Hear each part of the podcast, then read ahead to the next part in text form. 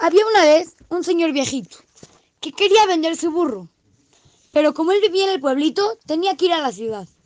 Así que para que puedan vender el burro fácilmente, bañó al burro y lo eh, le echó perfumito y todo para que lo pueda vender muy fácil. Y se fue a la ciudad acompañado de su nieto.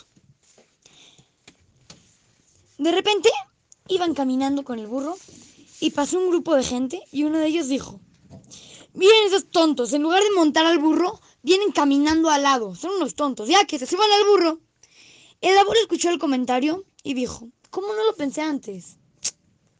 Rápidamente subió a su nieto y luego subió él al burro. Y así continuaron su camino. Al poco tiempo se cruzaron con otro grupo de gente. Y uno de ellos dijo, ¡Flojos! En lugar de caminar, rompen el, el, el lomo del burro. Bravo, ustedes solamente lo hacen sufrir. Tiene razón, pensó el abuelito. Ya que yo soy el más pesado, tengo que ir caminando. Mientras tanto, el niño puede seguir arriba del burro.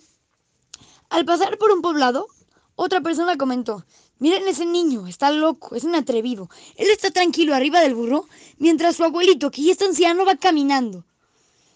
El abuelo bajó a su nieto del burro y subió él. Al poco tiempo otra persona comentó, ¡Ay, qué clase de persona este abuelito! ¿Cómo deja caminar al nieto y él va cómodo arriba del burro?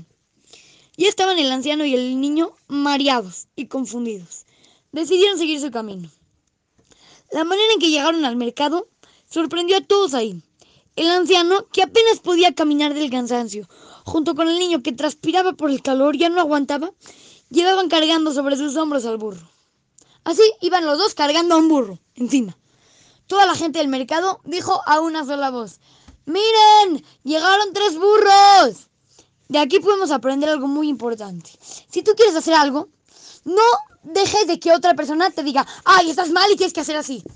Y tú ya haces como el otro, no, porque ahorita va a venir otro y te va a decir que estás mal. Tú haces lo que para ti está bien y ya. Que la gente no empiece a decidir qué es lo que tú tienes que hacer. Tú vas a decidir tus propios asuntos.